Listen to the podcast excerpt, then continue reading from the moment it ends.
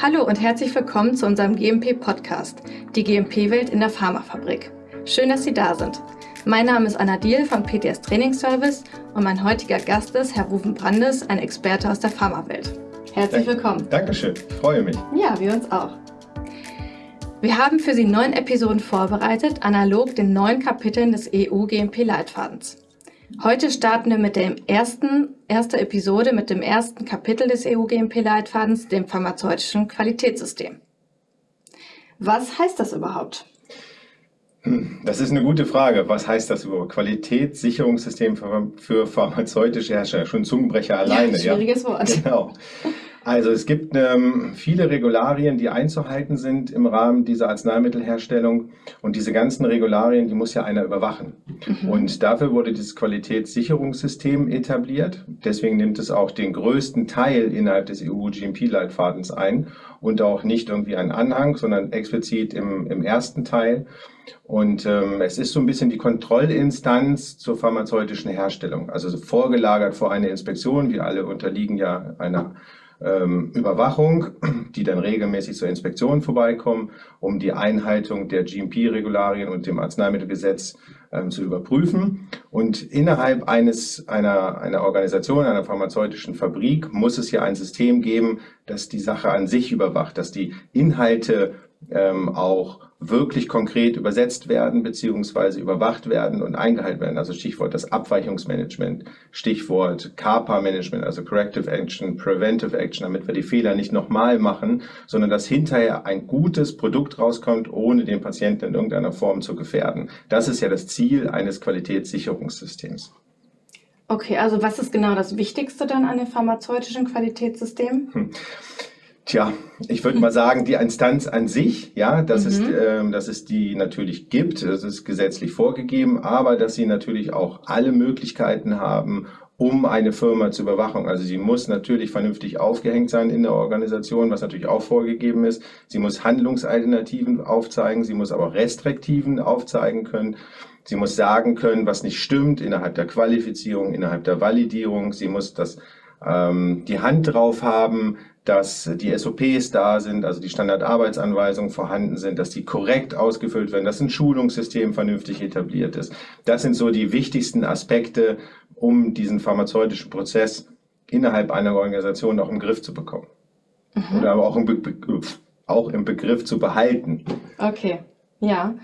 Also welche Änderungen oder Entwicklungen sehen Sie dann vielleicht in diesem hm. System noch in der Zukunft? Ja, also dazu müssen wir mal anfangen, wie es früher war. Also früher gab es dieses Qualitätssicherungssystem, ja, es war da.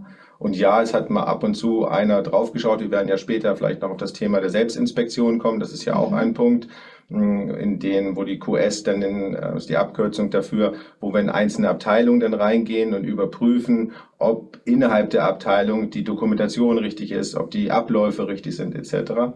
Und ähm, mit der Veränderung der vielen Regulatorien, die sich innerhalb der letzten Jahre ergeben haben, also stärkere Anforderungen, stärkerer Schutz des Patienten, Stichwort äh, Wirkstoffherstellung, Wirkstofflieferant etc., auf da werden wir noch stärker hinkommen, ist so ein ist der Fokus stärker auf das Qualitätssicherungssystem gerückt. Auch andere ähm, Guidelines, die auch im EU-GMP-Leitfaden mittlerweile verankert sind, nämlich diese ICH-Guidelines, fokussieren das Thema stärker.